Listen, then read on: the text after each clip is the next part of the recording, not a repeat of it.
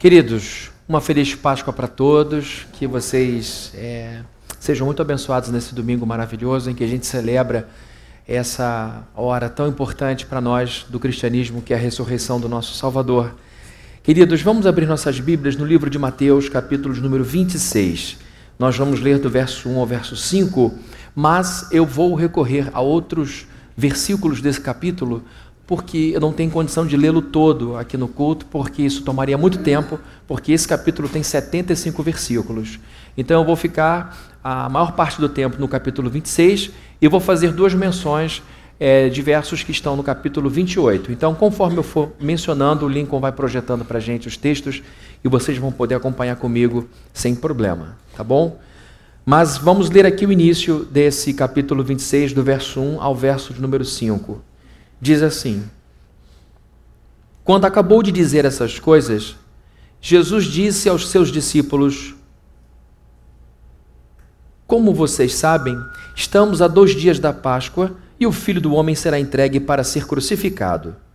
Naquela ocasião, os chefes dos sacerdotes e os líderes religiosos do povo se reuniram no palácio do sumo sacerdote, cujo nome era Caifás, e juntos planejaram prender Jesus à traição e matá-lo, mas diziam: não durante a festa, para que não haja tumulto entre o povo. Só até aqui, vamos orar. Senhor, muito obrigado pelos louvores que foram entoados aqui com excelência, com empenho, com dedicação de coração. O Senhor recebeu de cada um de nós o devido louvor. E eu te peço agora que recebamos de ti a palavra, o direcionamento, a palavra que pode mudar a vida por inteiro, a palavra que pode ressuscitar mortos, porque a sua palavra ela é poderosa para fazer tudo isso e muito mais, além do que a gente pode pedir, além do que a gente pode imaginar, a tua palavra pode nos surpreender de uma maneira gloriosa. E eu te peço então que ao longo desses cultos de hoje haja então essa obra poderosa da tua palavra. O Senhor há de usar o mensageiro, há de usar aquele que vai pregar e também há de abençoar a vida de quem vai ouvir. Que o Senhor guarde essa igreja de todo mal, que o Senhor expulse do nosso meio todo espírito caído, nós os repreendemos em nome de Jesus. Pedimos a tua bênção sobre os nossos filhinhos aqui embaixo, que o Senhor também expulse qualquer espírito imundo que possa estar incomodando alguém ali no primeiro andar. E esse ambiente é todo seu, na verdade, o universo é todo seu. O que nós te pedimos é que o Senhor nos livre desses agentes do mal e que o Senhor nos encha da tua presença com teu espírito maravilhoso e que a gente possa comprovar tua presença através de uma alegria assentada no nosso coração que a gente possa encontrar também nesse mesmo coração esperança para com o futuro. Em nome de Jesus nós oramos a Deus. Amém. Amém. Queridos, como a gente está aqui falando algumas vezes, hoje é domingo de Páscoa e a gente pensa nesse evento com muita facilidade é, em família, em ovos de Páscoa, em criança, é, em, em reunião familiar em almoço especial e cultos especiais. E quando a gente fala de Páscoa, a gente fala de um evento marcante, tanto no Antigo Testamento quanto no Novo Testamento. A primeira Páscoa foi celebrada ainda quando o povo era escravo no Egito. A primeira Páscoa foi realizada no momento de muita dificuldade e tensão do Antigo Testamento, quando o povo, no final das pragas ainda para viver a décima praga, que era a morte dos primogênitos dos filhos dos egípcios, a, a Bíblia falou, mostrou para a gente naquele momento em que quando Moisés recebe a revelação de que ao imolar um cordeiro, que seria a refeição do povo, junto com uma alface que ele chamava de alface brava e um pão asmo, um pão sem fermento, por causa da velocidade, eles deveriam comer a carne daquele cordeiro e deveriam evitar quebrar ossos desse animal e deveriam colocar um pouco do sangue sobre o umbral de cada porta. Eles deveriam ter uma refeição apressada, com roupa de viagem, com as malas prontas, com as gasolinas, com as gasolinas, com o carro com a gasolina. É porque ia fazer uma piadinha, ficou no meio e aí ficou mal contada. Os carros deviam estar preparados para a viagem, as bolsas deviam estar preparadas, porque o povo ia viajar, o povo ia sair do Egito. Mas não sem antes Deus mostrar o seu poder sobre uma nação muito arrogante. A nação egípcia escravizou o povo de Deus por quase meio milênio O povo de Deus viveu como escravo e o povo de Deus entrou no Egito para abençoar o Egito. José entra ali por um caminho inusitado e ele salva aquela nação do colapso.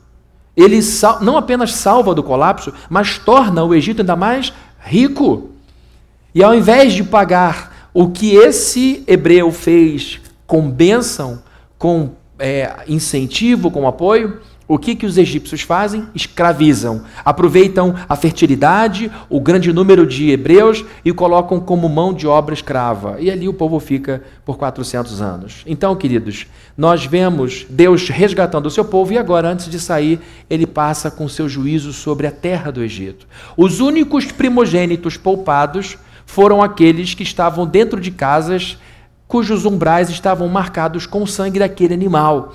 Tudo isso já era uma prefiguração do que Jesus faria lá na frente. E aí o povo deveria comer aquele animal com esse tipo de pão sem fermento, com esses alfaces amargos, para mostrar a dor do seu momento. E então, depois daquela refeição e depois do lamento, eles saíram daquele lugar. E a partir disso se institui uma festa importantíssima no calendário hebraico. Israel tem três grandes festas no Antigo Testamento. primeira festa é a festa dos pães asmos, que é a Páscoa. Páscoa, aqui no original hebraico, significa passagem. Pechar é a palavra do judeu para esse evento de passagem ou passar por cima. O que que passou por cima dos hebreus? A ira de Deus. Quando Deus pune os egípcios dessa forma, ele está julgando um povo que maltratou o seu povo. Um povo que, ao invés de abençoar o povo de Deus por, pelo que Deus fez através desse povo para a nação egípcia, eles maltrataram por 400 anos. E então Deus pune a nação egípcia, mas a sua punição passa por cima, passa direto, porque, quando, como a Bíblia fala, o anjo da morte vai passando e poupando todos aqueles filhos de primo, aqueles primogênitos que tinham em suas casas a marca do sangue do cordeiro. Todo mundo aqui que é cristão sabe que isso remete a gente para o Novo Testamento, em que a gente sabe que o juízo de Deus passa por cima, passa direto por sobre a cabeça daquele e daquela que vive com a sua vida marcada pelo sangue de Jesus Cristo. É isso que a Páscoa significava no Antigo Testamento. Passagem. Outra festa importante em Israel era de Pentecostes e a terceira, a festa dos tabernáculos. O que, que a Páscoa celebrava? Celebrava esta passagem, celebrava este livramento, o resgate, a retirada do povo do Egito. Então o povo deveria todo ano lembrar. É por isso que a gente faz culto toda semana. Nós aqui semanalmente participamos de rituais. O rito, a repetição, nos ajuda a lembrar de coisas que normalmente nós esquecemos. Então, em Israel, várias vezes a Bíblia, a gente encontra na Bíblia, no Antigo Testamento, a ordem para o povo repetir a história, para o povo contar aos seus filhos. Os pais tinham obrigação, como digo, pais não é só pai e mãe, era o pai homem. O homem deveria contar a história de salvação de Deus do Egito. O homem deveria contar para os seus filhos a história de Israel. O homem deveria contar para os seus filhos tudo que Deus tinha feito várias vezes para que fosse inculcado no coração dos filhos, para que aquilo fosse sempre marcado na alma do hebreu. E agora a Páscoa era uma festa importantíssima, porque inaugurava uma nova fase da vida dessa gente que tinha sido tirada por Deus da terra do Egito. A gente vai encontrar o eco disso em toda a Bíblia. No livro de Salmos, vários salmos remontam ao episódio de libertação do Egito. No Novo Testamento, a gente encontra passagens que falam também dessa saída do povo do Egito. Bom, e no Novo Testamento, o apóstolo Paulo diz lá no livro de Coríntios, na primeira carta de Paulo aos Coríntios, no capítulo 5, verso 7, o seguinte: não vai projetar porque eu não passei para o link com essa passagem, mas diz assim a Bíblia: livrem-se do velho fermento, que é a vida antiga, moral antiga, para que sejam massa nova sem fermento, como o pão que o povo comeu antes de sair do Egito, como realmente vocês são massa nova. Pois Cristo, nosso Cordeiro Pascal, foi sacrificado. Então, Paulo nos ensina que Jesus é o cordeiro dos cordeiros. Que aqueles cordeirinhos que foram mortos lá no Egito, todos tipificavam o Cordeiro perfeito de Deus, que foi imolado, cujo sangue foi entregue em nosso favor.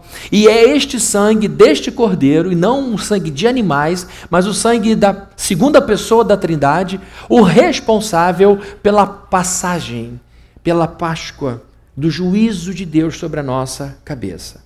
Então a gente vê de maneira muito clara o apóstolo Paulo dizendo que Jesus é o nosso Cordeiro de Páscoa, o nosso Cordeiro Pascal.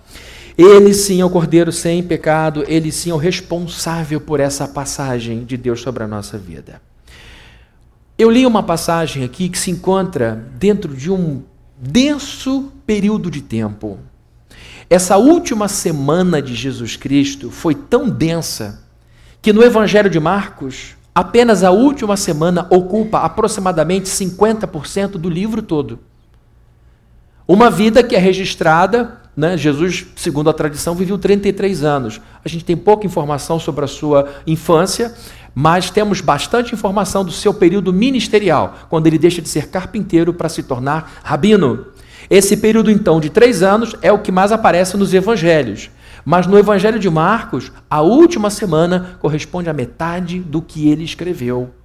Então a gente tem uma, a gente tem nessa última semana dias muito importantes, muito críticos. E de modo especial, o último final de semana foi muito poderoso. Quando a gente fala da Páscoa, do domingo da ressurreição, a gente não pode esquecer da sexta-feira da paixão, do sofrimento, da dor, então eu quero ver com vocês aqui esse final de semana. Passar rapidamente aqui pelo período de sexta a domingo e ver o que esses discípulos que acompanhavam Jesus Cristo provaram. O que esses rapazes e também as mulheres que estavam com eles experimentaram por estarem ao lado de Jesus o que significou a Páscoa para esses meninos, para essas moças que estavam também servindo a Jesus Cristo nesse grupo?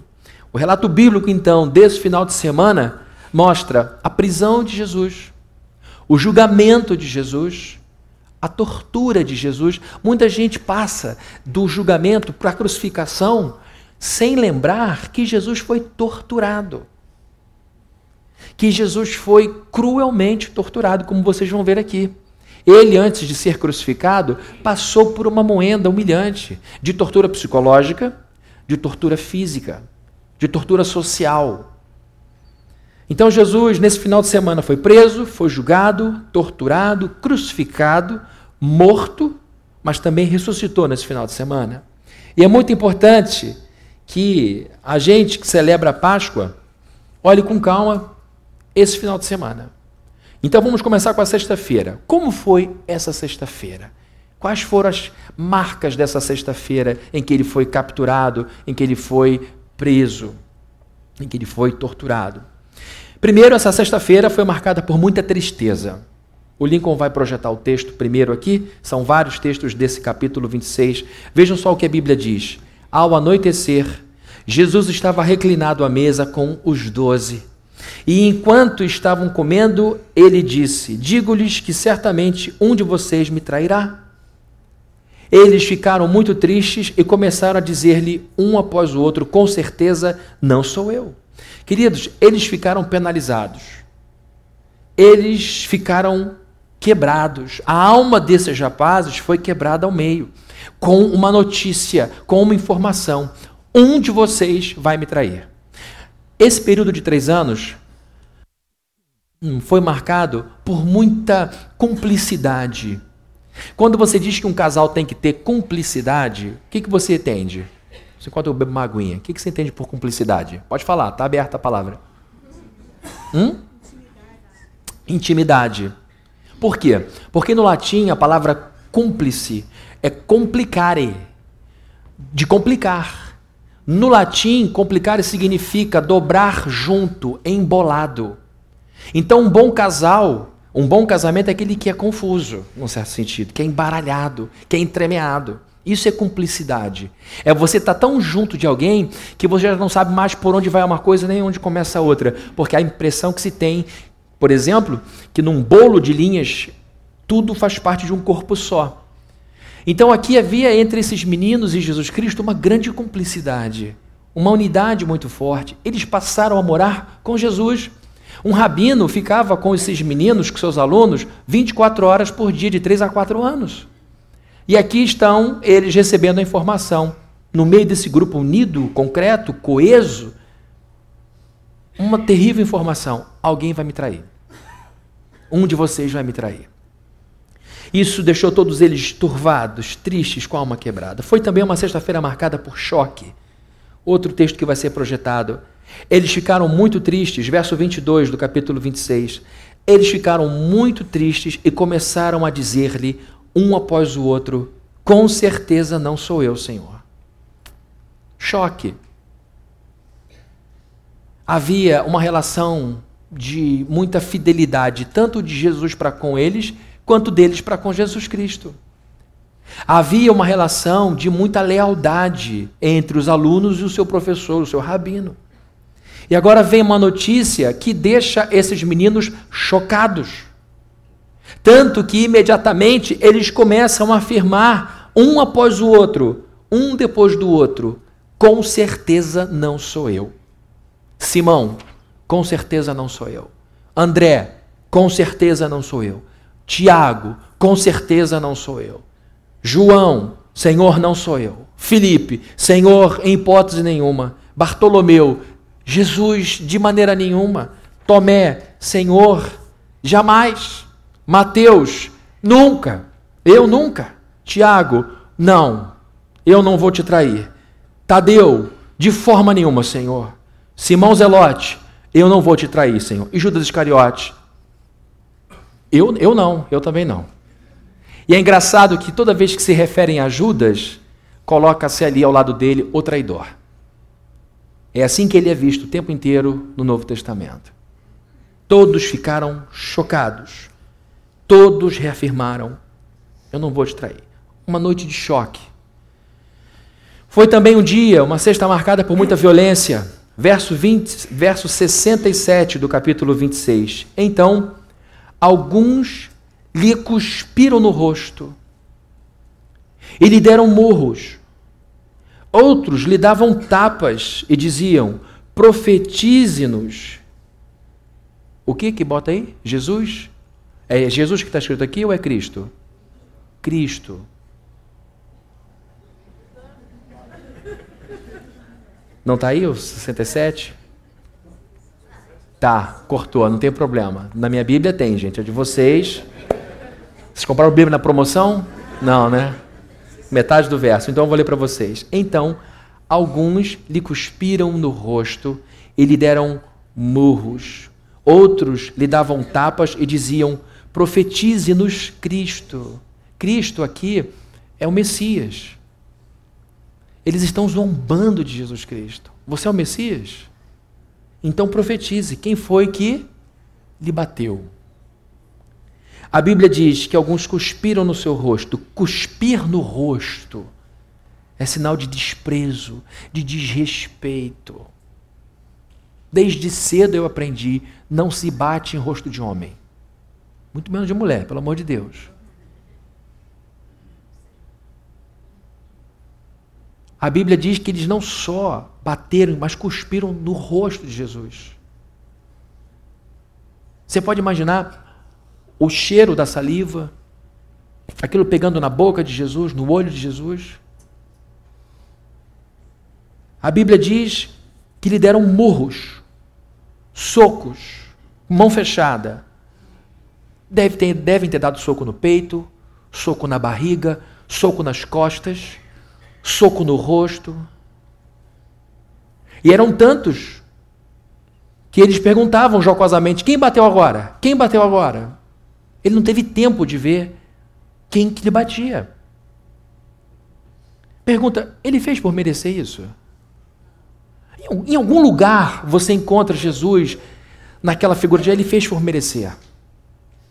Ele está colhendo o que ele plantou o rosto todo escarrado, o rosto todo cuspido, cabelo cuspido, e agora soco de um lado, soco de outro, soco nas costas, soco na nuca, soco no rosto, soco no queixo. Quem te socou? A Bíblia também diz que eles davam tapas. Os estalos, você pode ouvir os estalos. Tapa nas costas, tapa no rosto, tapa no peito, tapa na nuca.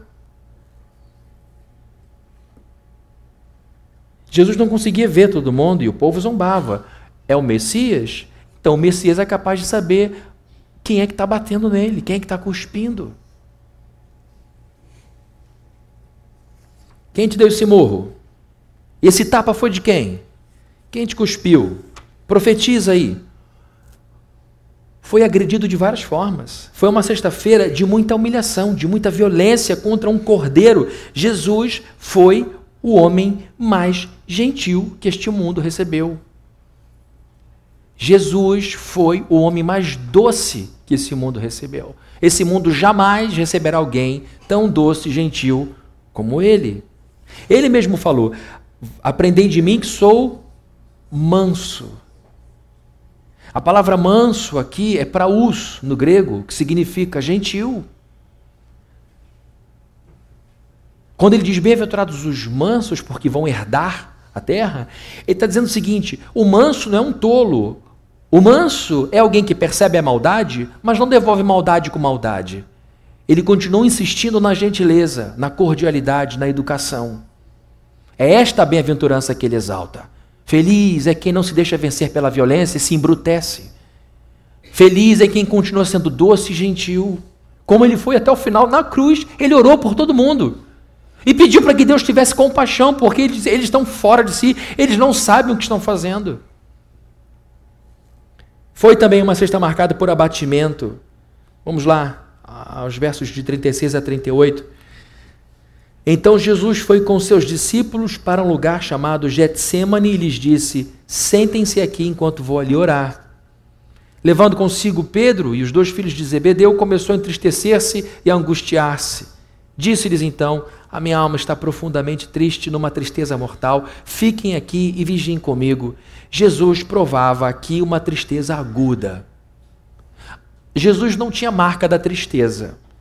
Jesus não era uma pessoa melancólica. Eu não sei porque que em alguns ramos do cristianismo o que prevalece é a dor, a tristeza, o abatimento, o, o espírito macambúzio, sombrio e mortal. Há cristãos que valorizam a tristeza excessivamente e dizem: quanto pior, melhor. Quanto mais triste, mais feliz. Quanto mais arrasado, mais santo. E invertem as coisas. Jesus é alguém que gostava de criança. Jesus ia para a festa. Jesus era uma pessoa que atraía os outros, era alguém que, que não repelia, mas que atraía as pessoas. Mas aqui a Bíblia diz que ele mesmo, ele mesmo afirma que a sua tristeza e a sua angústia estavam é, causando a ele uma dor mortal. E Jesus não é como a gente, vou morrer, vou morrer hoje de tanto esperar, estou morrendo de fome, estou morrendo de tristeza. Ele não usa esses superlativos exageradamente. Quando ele diz eu estou muito triste, é porque de fato era assim que ele estava. Ele provava então profunda angústia e compartilhou isso com seus alunos. Foi também uma cesta marcada por covardia. Mais um bloco de textos aqui. Vou pedir para o Lincoln é, projetar 26, 31 e 56. Então Jesus lhes disse: Ainda esta noite todos vocês me abandonarão. Todos, todos. A gente acha que só Pedro pisou na bola. A Bíblia diz que todos iriam abandoná-lo. E no verso 56 mostra a concretização disso. Mas tudo isso aconteceu para que se cumprisse, cumprissem as escrituras dos profetas. Então, todos os discípulos, todos os discípulos o abandonaram e fugiram. Todos foram embora. Jesus ficou sozinho. Foi também uma cesta marcada por choro. Vejam o verso 75. Então Pedro se lembrou da palavra que Jesus tinha dito: Antes que o galo cante, você me negará três vezes. E saindo dali, o que ele fez? Chorou amargamente. Chorou muito. Eu acredito que não foi só Pedro que chorou. Não vou dizer que todos choraram, porque cada um era de um jeito. Talvez algumas pessoas encontrassem no silêncio e, e, e, e na quietude a sua tristeza, mas a verdade é que é noite para muita gente chorar. Vamos para o sábado. O sábado foi marcado por culpa. As coisas estão sendo processadas, as coisas estão sendo absorvidas. É muito impacto para a alma daqueles garotos. É muito difícil viver tudo isso. E agora, vemos um sábado marcado por culpa. Todos os discípulos o abandonaram. Pedro, de modo especial, provava de uma vergonha junto com essa culpa. Todos pensaram mais em si mesmos e abandonaram o Senhor. Foi um sábado marcado por vergonha, porque são homens aqui que mostraram pouca virilidade. Os garotos saíram. Vou dar um testemunho aqui. Quando eu não era convertido, era jovem ainda, fui para uma festa, uma das últimas festas, me despedi bem da minha vida mundana. Na minha galera já tinha, eu andava em grupo, né? Tinha lá a minha galera. Uma, uma parte do grupo começou a usar maconha e eu me separei deles, porque eu achava que não era uma coisa boa. E essa turma da maconha foi para violência, para briga, e eu ficava junto, no mesmo pessoal, mas nas festas eles é que brigavam. Levei um amigo do Rio para sair com a gente. Essa história vai mudar a vida de vocês para sempre. Estão preparados? Eles implicaram com meu amigo do Rio de Janeiro arrumaram confusão na mesma festa. Falei, meu Deus, isso não vai dar certo, como é que vai ser isso? Meu amigo do Rio falou: olha, aquele ali está me provocando, aquele outro está me provocando. No final da festa, fecharam o corredor e começaram a bater no meu amigo. Eu falei, meu Deus, ele é meu amigo há muito tempo, o que, que eu faço? Brigo pelo meu amigo com os meus amigos, como é que vai essa confusão? Briguei pelo meu amigo com, por causa. É testemunho, não é uma coisa boa, não. O que eu quero dizer é que eu apanhei a beça, porque eu e ele lutamos contra oito. Mas eu tinha dentro de mim a certeza de que eu tinha que ser leal meu amigo. Meu amigo morava no Rio e nunca mais veio em Niterói. Eu fiquei em Niterói, sozinho, cruzando com esses caras por vários finais de semana.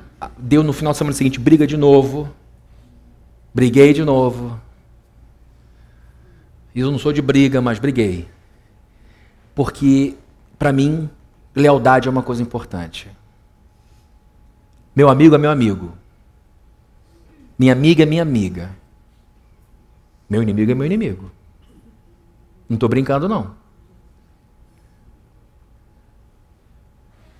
Aqui estão rapazes que abandonaram o mestre. Um tinha dito: pode todo mundo correr, eu vou dar minha vida por ti. Aí falou: Pedro, antes que o galo cante de manhã anunciando um novo dia, você vai me negar três vezes. E ele disse isso não para humilhá-lo, mas para deixá-lo de aviso, já avisado. Foi um sábado marcado por vergonha. Foram pouco viris. Foram super covardes. Foi um sábado marcado por silêncio. Não ouviram mais a voz de Jesus. Não ouviram mais a voz de Jesus. E isso, evidentemente, marcou muito eles, porque Jesus falava bastante. Ele era professor dele, Jesus era o mestre deles. Foi um sábado marcado por luto. Queridos, uma das coisas mais duras do luto é a ausência. A ausência. Eu fiquei imaginando, inclusive, isso. Minha filha viajou agora no carnaval, mas na minha cabeça ela ainda estava em Niterói. Então, todos os dias da semana, eu, naquele horário que ela chegava da faculdade, à noite, que ela faz estágio durante o dia, eu esperava que a porta fosse aberta, ela dizer oi, como ela sempre faz. Ah, Camila está viajando, não está aqui. Eu imagino, mas ela voltou. Eu imagino o que, que é você ter alguém sequestrado da tua vida de uma hora para outra sem aviso. Até você se habituar com a ausência da pessoa, demora. E é isso que dói. A ausência do luto é tirânica, democrática, pega todo mundo, é difícil da gente aceitar, é empurrada em nossa goela abaixo, implacável, impiedosa e inclemente. É a morte. Foi um sábado marcado por medo. Gente, eles estavam com o, o, a polícia atrás deles. Jesus tinha passado por tudo aquilo. E se não tiveram compaixão ou medo de fazer com o professor, o que não fariam com os alunos? Eles tinham medo de serem presos, de serem espancados, esmurrados, cuspidos, esbofeteados. Eles tinham medo de serem crucificados como Jesus Cristo tinha sido há pouco tempo. É um medo compreensível. Foi um sábado marcado por desesperança. O que, que vai ser do nosso futuro? O que, que vai acontecer com a gente? Nós não temos mais o Senhor Jesus. Um dos grandes desafios das grandes empresas, das grandes igrejas, é a sucessão do CEO, do líder. Então, as grandes igrejas começam a trabalhar sucessão com 15 anos de antecedência. Trabalhando, e normalmente é o ouro da casa, é a, é a prata da casa que sai, é a gente de dentro. Às vezes, algumas empresas não conseguem prosseguir porque falta o brilhantismo de uma pessoa. Está aí a Apple balançando de um lado para o outro por causa do Steve Jobs, da ausência dele. As inovações deram uma parada. Imagina a cabeça deles. Quem vai sentar no lugar do mestre? Quem vai nos guiar? Quem faz o que ele fazia? Quem diz o que ele dizia? Quem ressuscita mortos? Quem cura leprosos? Quem tem palavras como as que ele falava? Quem tem autoridade como ele tinha? Não havia ninguém igual. E aí a desesperança. Só, só restava um, um passado misturado com todos esses sentimentos ruins. Aí, queridos, vamos falar do domingo.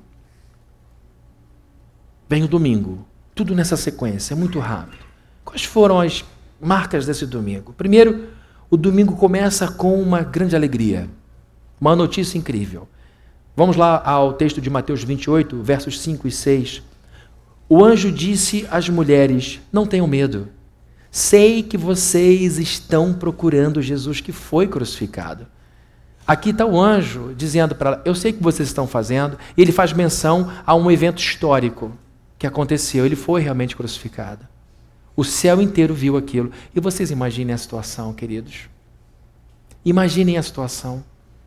Quando Abraão, lá no Antigo Testamento, foi chamado por Deus para sacrificar seu filho único, Isaac, ele tinha tido Ismael, mas já tinha dispensado Ismael. Vejam só, e Abraão está esperando aquele garoto há um tempo, há um tempo, há um tempo, e Deus lhe diz: Agora eu quero que você sacrifique seu filho para mim. Ele vai então a um lugar, prepara o menino, amarra o garoto. A Bíblia não dá muitos detalhes de como foi a cena, mas eu posso imaginar o drama. E quando ele estava para descer o cutelo, o que, que a Bíblia diz? Vem uma voz que diz: Não faças mal ao menino. E aparece um cordeirinho lá para o verdadeiro sacrifício. E ele passa a ser para nós um exemplo um exemplo de que para Deus a gente consagra tudo. Agora está o filho de Deus, não é o filho de Abraão. Está o filho de Deus para ser imolado. Alguém disse: Não faças mal ao menino. Vocês imaginem a cena: Jesus na cruz, apanhando, levando cuspe, e as pessoas gritando: Quem te bateu? Profetiza Messias. Quem te cuspiu agora? Esse tapa foi de quem? Vocês imaginem os arcanjos, os anjos olhando aquilo, prontos. Pronto. Jesus falou: se meu pai quisesse me livrar, ele me mandaria aqui muitos e muitos anjos. Ninguém precisa usar de violência, eu preciso passar por isso. Vocês imaginem os anjos prontos, anjos que um, a Bíblia diz que um anjo, um anjo, acabou com 175 mil homens na batalha. Todos olhando para Jesus sendo torturado. E o que é que Deus fala? Ninguém se mexe.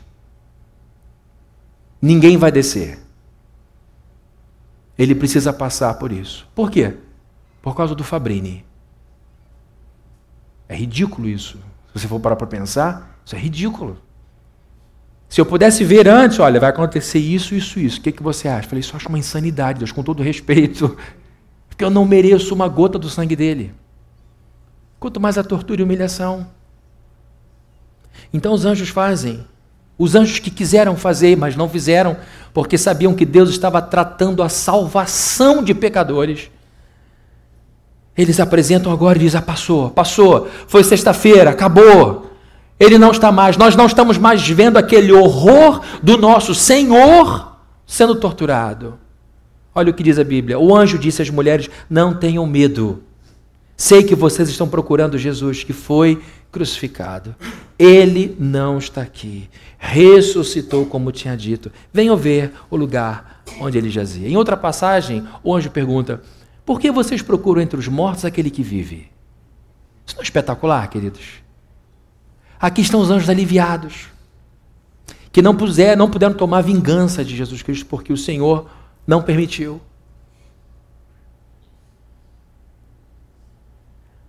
Aqui, eu estou falando isso porque quando os meus filhos tinham que tomar vacina, eu sofria. Agulhada na perninha, no braço. Falei, meu Deus, por que, que não fizeram tudo de gotinha? Por que, que tem que ter injeção? E aí, meu filho não pode tomar uma agulhinha daquela de bem fininha. Você imagina Jesus vendo, Deus vendo Jesus passando por aquilo? Agora os anjos felizes dão uma notícia que traz muita alegria. Ele não está mais morto. Ele ressuscitou. Entrem aqui, vejam. Ele não está mais aqui. O mesmo anjo que diz para elas, não tenham medo, botou os guardas romanos para correrem, desesperados. É assim que Deus cuida de nós. Para nós ele é o cordeiro, para os outros ele é o leão. Amém? Alegria, a alegria do domingo superou muito a tristeza que elas vinham sentindo desde aquele dia da sua morte. O domingo também foi marcado por esperança. Vamos lá ao verso 7 do capítulo 28 que diz: Vão depressa e digam aos discípulos dele, aos alunos dele, ele ressuscitou dentre os mortos e está indo, já está em movimento adiante de vocês para Galiléia. Lá vocês o verão. O anjo está aqui dizendo, aliás, a palavra ângelo no grego é angelos, que significa mensageiro. Lá no livro de Apocalipse, quando a Bíblia diz, diz ao anjo da igreja, aí é o pastor, a gente já viu o pastor com asas e tudo. Não é isso. O pastor é anjo porque é mensageiro. É, esse é o sentido da palavra anjo. Então esse mensageiro diz o seguinte: diga aos meninos que ele não está mais morto, que ele ressuscitou e que já está em viagem. Já foi para Galiléia, vai encontrar vocês lá. Eles estavam na Judéia, na parte é, sul de Israel. Agora vocês têm que ir para o norte. Lá vocês me verão. Por quê? Lá na Galiléia foi onde tudo começou. Jesus Cristo saiu capitaneando, saiu escalando o seu time na Galiléia, não foi na Judéia. Na Galiléia muita coisa boa aconteceu. O que acontecia na Judéia? Resistência, porque estava ali o sumo sacerdote, que é quem trama toda essa maldade da sua morte, Caifás. Estavam ali os fariseus, ali era a capital teológica. Ali Jesus sofreu muito embate, muito aborrecimento.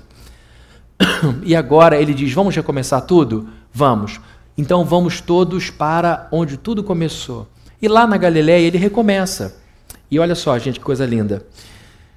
Quando eles chegam lá, Jesus diz: Olha, vocês vão fazer isso, vão fazer coisas maiores, vocês vão. Começa a conversar. Só que com uma diferença. Até aquela sexta-feira, eu andei ao lado de vocês. Agora, eu vou andar dentro de vocês.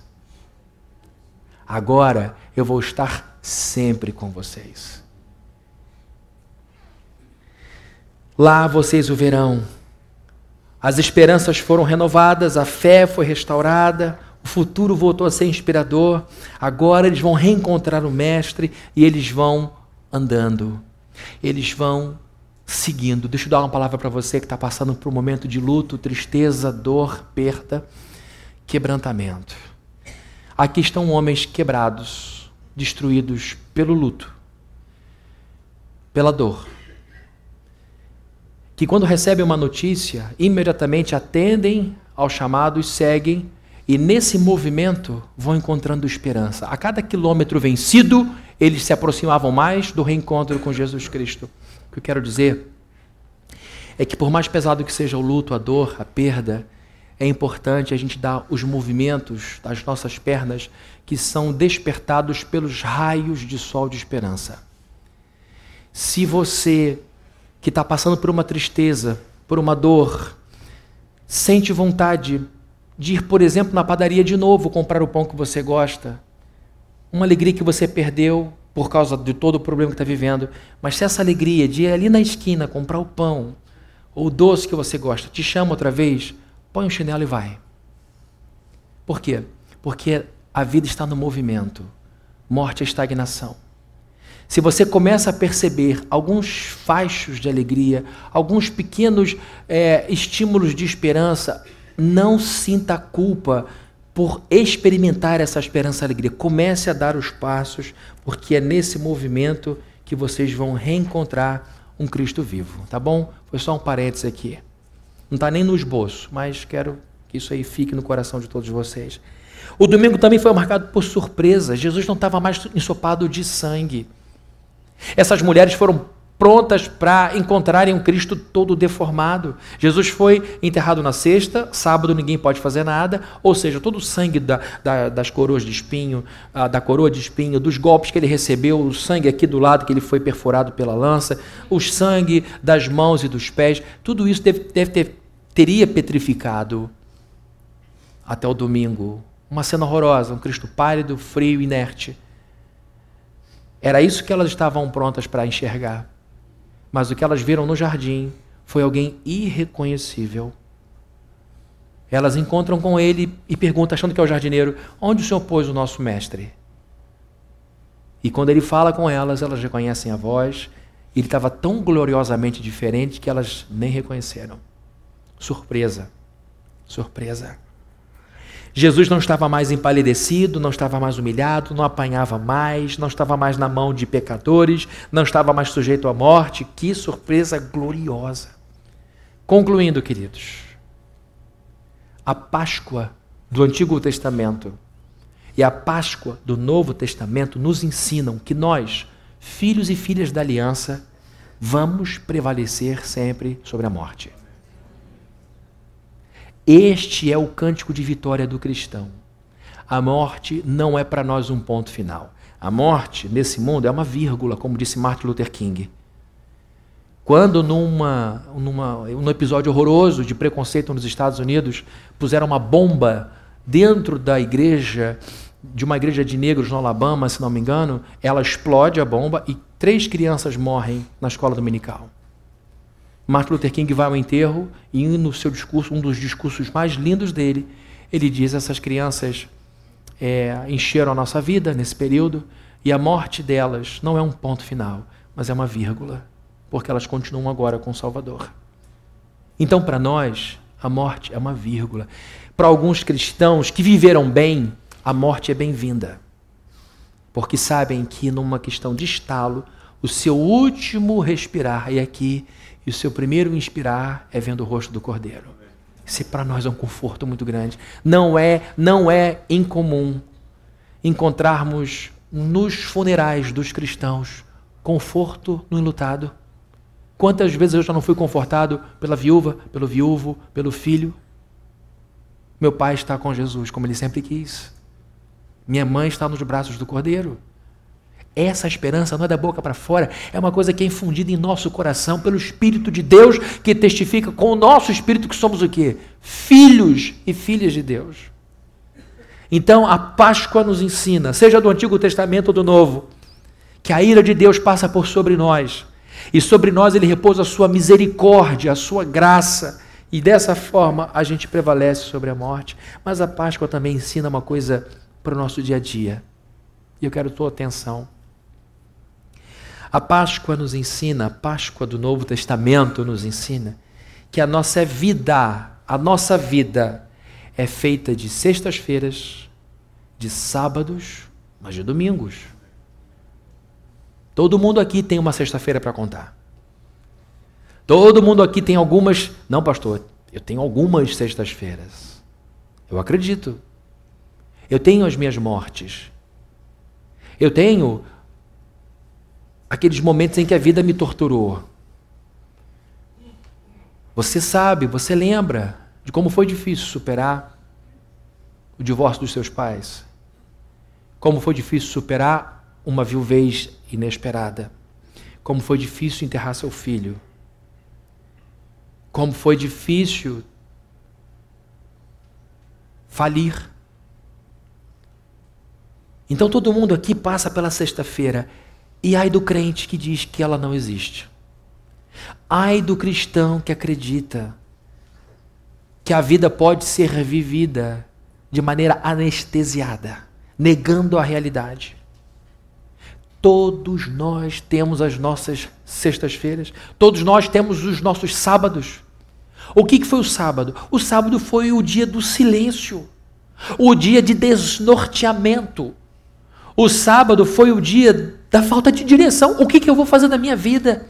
A sexta-feira foi o choque. A sexta-feira foi o tapa, o soco, o estalo. A sexta-feira foi o golpe, a fuga, o desespero, a correria. O sábado foi uma interrogação. E uma das coisas mais difíceis da vida é você não saber o que fazer da vida. É a falta de esperança, é a apatia, a indiferença, o desamparo, o deserto, o nada. Todo cristão passa por isso.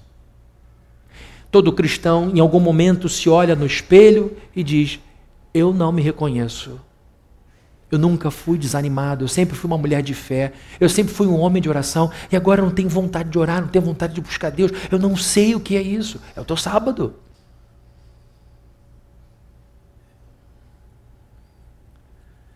Mas nós, cristãos, somos as pessoas que também têm seus domingos. Nós, nessa vida, provamos muitas ressurreições. Nessa vida, a gente sabe o que é ver o coração restaurado milagrosamente. Quanta gente aqui não poderia dizer, pastor, receber a notícia: meu Deus, o que, que eu faço? Tem misericórdia. Desnorteado, o coração recebeu uma bomba atômica. Põe o coração na presença de Deus, se ajoelha e clama: me dá força para superar, me dá força para enfrentar. E milagrosamente levantou dizendo: eu vou conseguir. Quantos já não passaram por isso? Milagre! Quantos já não ouviram pessoas dizendo: eu não sei como você ficou de pé? Eu não sei como você deu essa volta por cima e você diz, nem eu. Humanamente falando, eu não conseguiria, mas era uma força que eu tinha. Eu até achei errado, senti algum conforto e esperança, porque o momento era de tristeza, mas dentro de mim tinha uma força que dizia: vai dar tudo certo. Isto já é uma ressurreição. Quanta gente aqui não pode dizer: meu casamento foi restaurado, ressurgiu Quantos aqui já me disseram, eu me afastei de Cristo, fui para o mundo, enchi a cabeça de cocaína, me envolvi com um monte de gente doida, achei que ia morrer de overdose. Até que o Senhor me pegou de novo e disse: Volta para a casa do Pai. Você está como mendigo, está em trapos. Voltou e hoje é outra pessoa. Você não encontra mais nenhuma vontade de fazer o que fazia. Você olha para o passado e o que te dá quando pensa nessas coisas é náusea, não saudade. É enjoo. O estômago literalmente embrulha.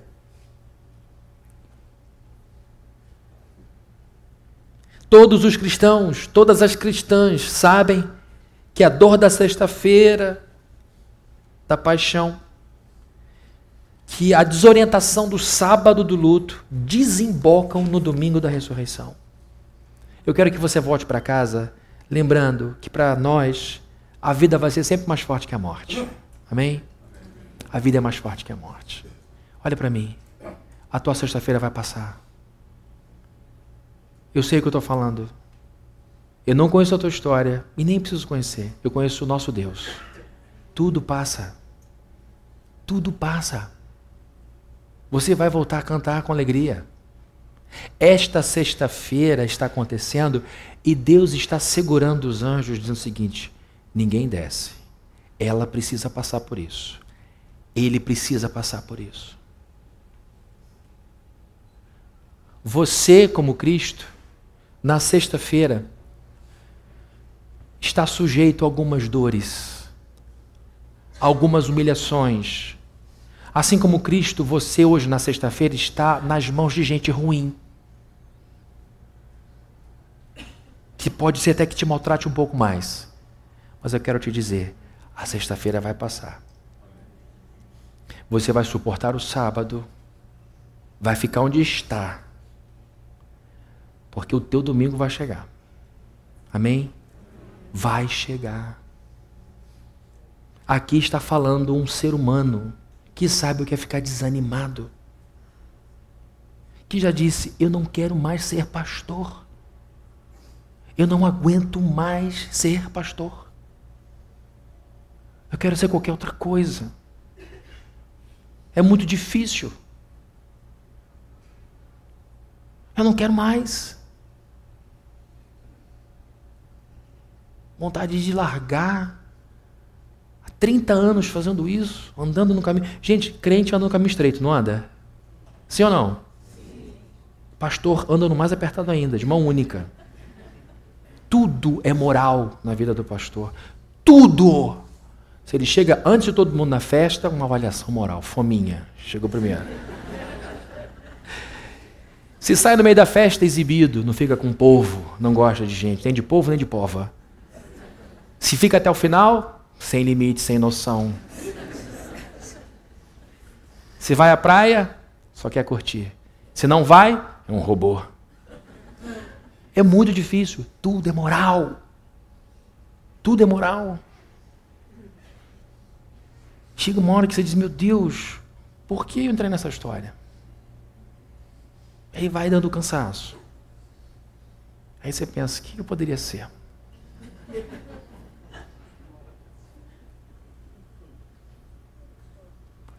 Aí ele diz: Tá bom, acabou, Fabrini? Falei: Não, ainda não. Tem mais dois anos ainda. Às vezes os processos levam quatro anos, cinco anos, porque não é o pastor, é o homem que está mudando. É a vida que está passando de um lugar para outro. São os nossos hormônios que estão mexendo conosco. São as coisas e pessoas que passam por nós e que alteram a nossa vida. Tudo isso muda, tudo isso passa. O que é que permanece? A sua relação com Deus, que morreu numa sexta-feira, ressuscitou no domingo para dizer: Você é minha para toda a eternidade. A Páscoa nos lembra que a felicidade de domingo vai sempre superar todas as tristezas e dores do sábado.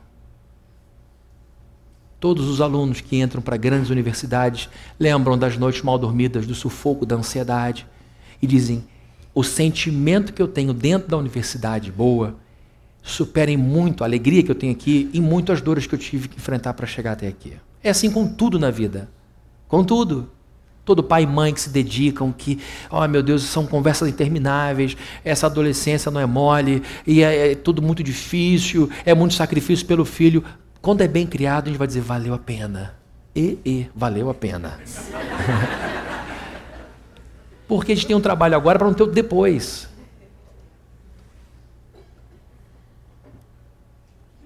O que eu quero dizer, queridos, que a gente honra e respeita a sexta-feira do nosso Salvador. Ele sofreu. A gente não pode brincar com as cusparadas e tapas e socos que ele levou. Não podemos viver de qualquer maneira. Temos que viver em respeito, em honra e consideração pelo que ele viveu. Mas o que faz a gente andar com a cabeça erguida é o fato de que ele vive. Ele ressuscitou. E assim como ele ressuscitou, eu vou ressuscitar. Qual é o primeiro dia da semana? Domingo. Domingo é o primeiro dia da semana. Tem gente que pensa que. Não estou começando outro sermão, não. Tá? Que maluquice é essa? Acabou o tempo. Dias domínicos foi o nome dado pela igreja. Dia do Senhor. Ao invés de dias solis, dia do sol, que era um dia cultuado ao astro-rei. O nosso dia, ah, perdão, a nossa semana começa celebrando a ressurreição do nosso Senhor. Domingo foi escolhido por causa da ressurreição do Senhor. Nós não escolhemos a sexta-feira para começar a semana. Nós começamos a semana com uma grande notícia. Ele está vivo. Ele ressuscitou. Amém? Vamos orar? Hoje a gente vai celebrar Páscoa com alegria no coração. Amém? Vamos orar. Senhor, eu te peço em nome de Jesus nesse momento maravilhoso de culto, que o nosso coração fique totalmente tomado pela alegria de termos parte nessa família. Nós somos cristãos e te agradecemos por tudo que a Bíblia nos diz a respeito do sofrimento do teu filho, da morte dele e de sua ressurreição. Que hoje na Páscoa não haja espaço para melancolia e tristeza, que não haja espaço para autocomiseração, para o vitimismo, para o coitadismo, mas que agora a gente possa, Deus, com muito ou pouco dinheiro, com muito ou pouca gente, com muito ou pouca saúde, que a gente possa dizer: eu vou celebrar este domingo trazendo à minha memória a ressurreição do meu Salvador, porque junto com a sua ressurreição eu também irei ressuscitar. E serão muitas ressurreições ao longo dessa vida. Que a gente saiba que tudo vai passar, que toda lágrima será enxugada, que toda dor vai ser confortada e que depois da sexta-feira de dor, abatimento sofrimento, há de ressurgir um homem mais forte, uma mulher mais forte, como Cristo apareceu mais forte no domingo. Que em nome de Jesus Cristo a gente saiba que se os anjos ainda não chegaram, que se os céus ainda não se manifestaram, é porque a gente precisa passar por isso. Que Deus está atento. Que Deus está absolutamente atento a cada um que sofre nesse momento o seu calvário. E que na hora certa, Ele vai pôr a sua mão e vamos ressurgir das cinzas com força, glória e poder, atribuindo a Deus toda a honra, toda a glória e todo o louvor. Em nome de Jesus, que a gente saiba que a nossa história há de provar a luz, o brilho desse domingo maravilhoso, em que as pessoas verão a nova ressurreição que Deus vai operar em nossa vida. Que a graça de nosso Senhor Jesus Cristo, o amor de Deus, o nosso Pai, e a comunhão e consolação do Espírito Santo estejam com todos aqui presentes, desde hoje e para todos sempre. Amém. Amém.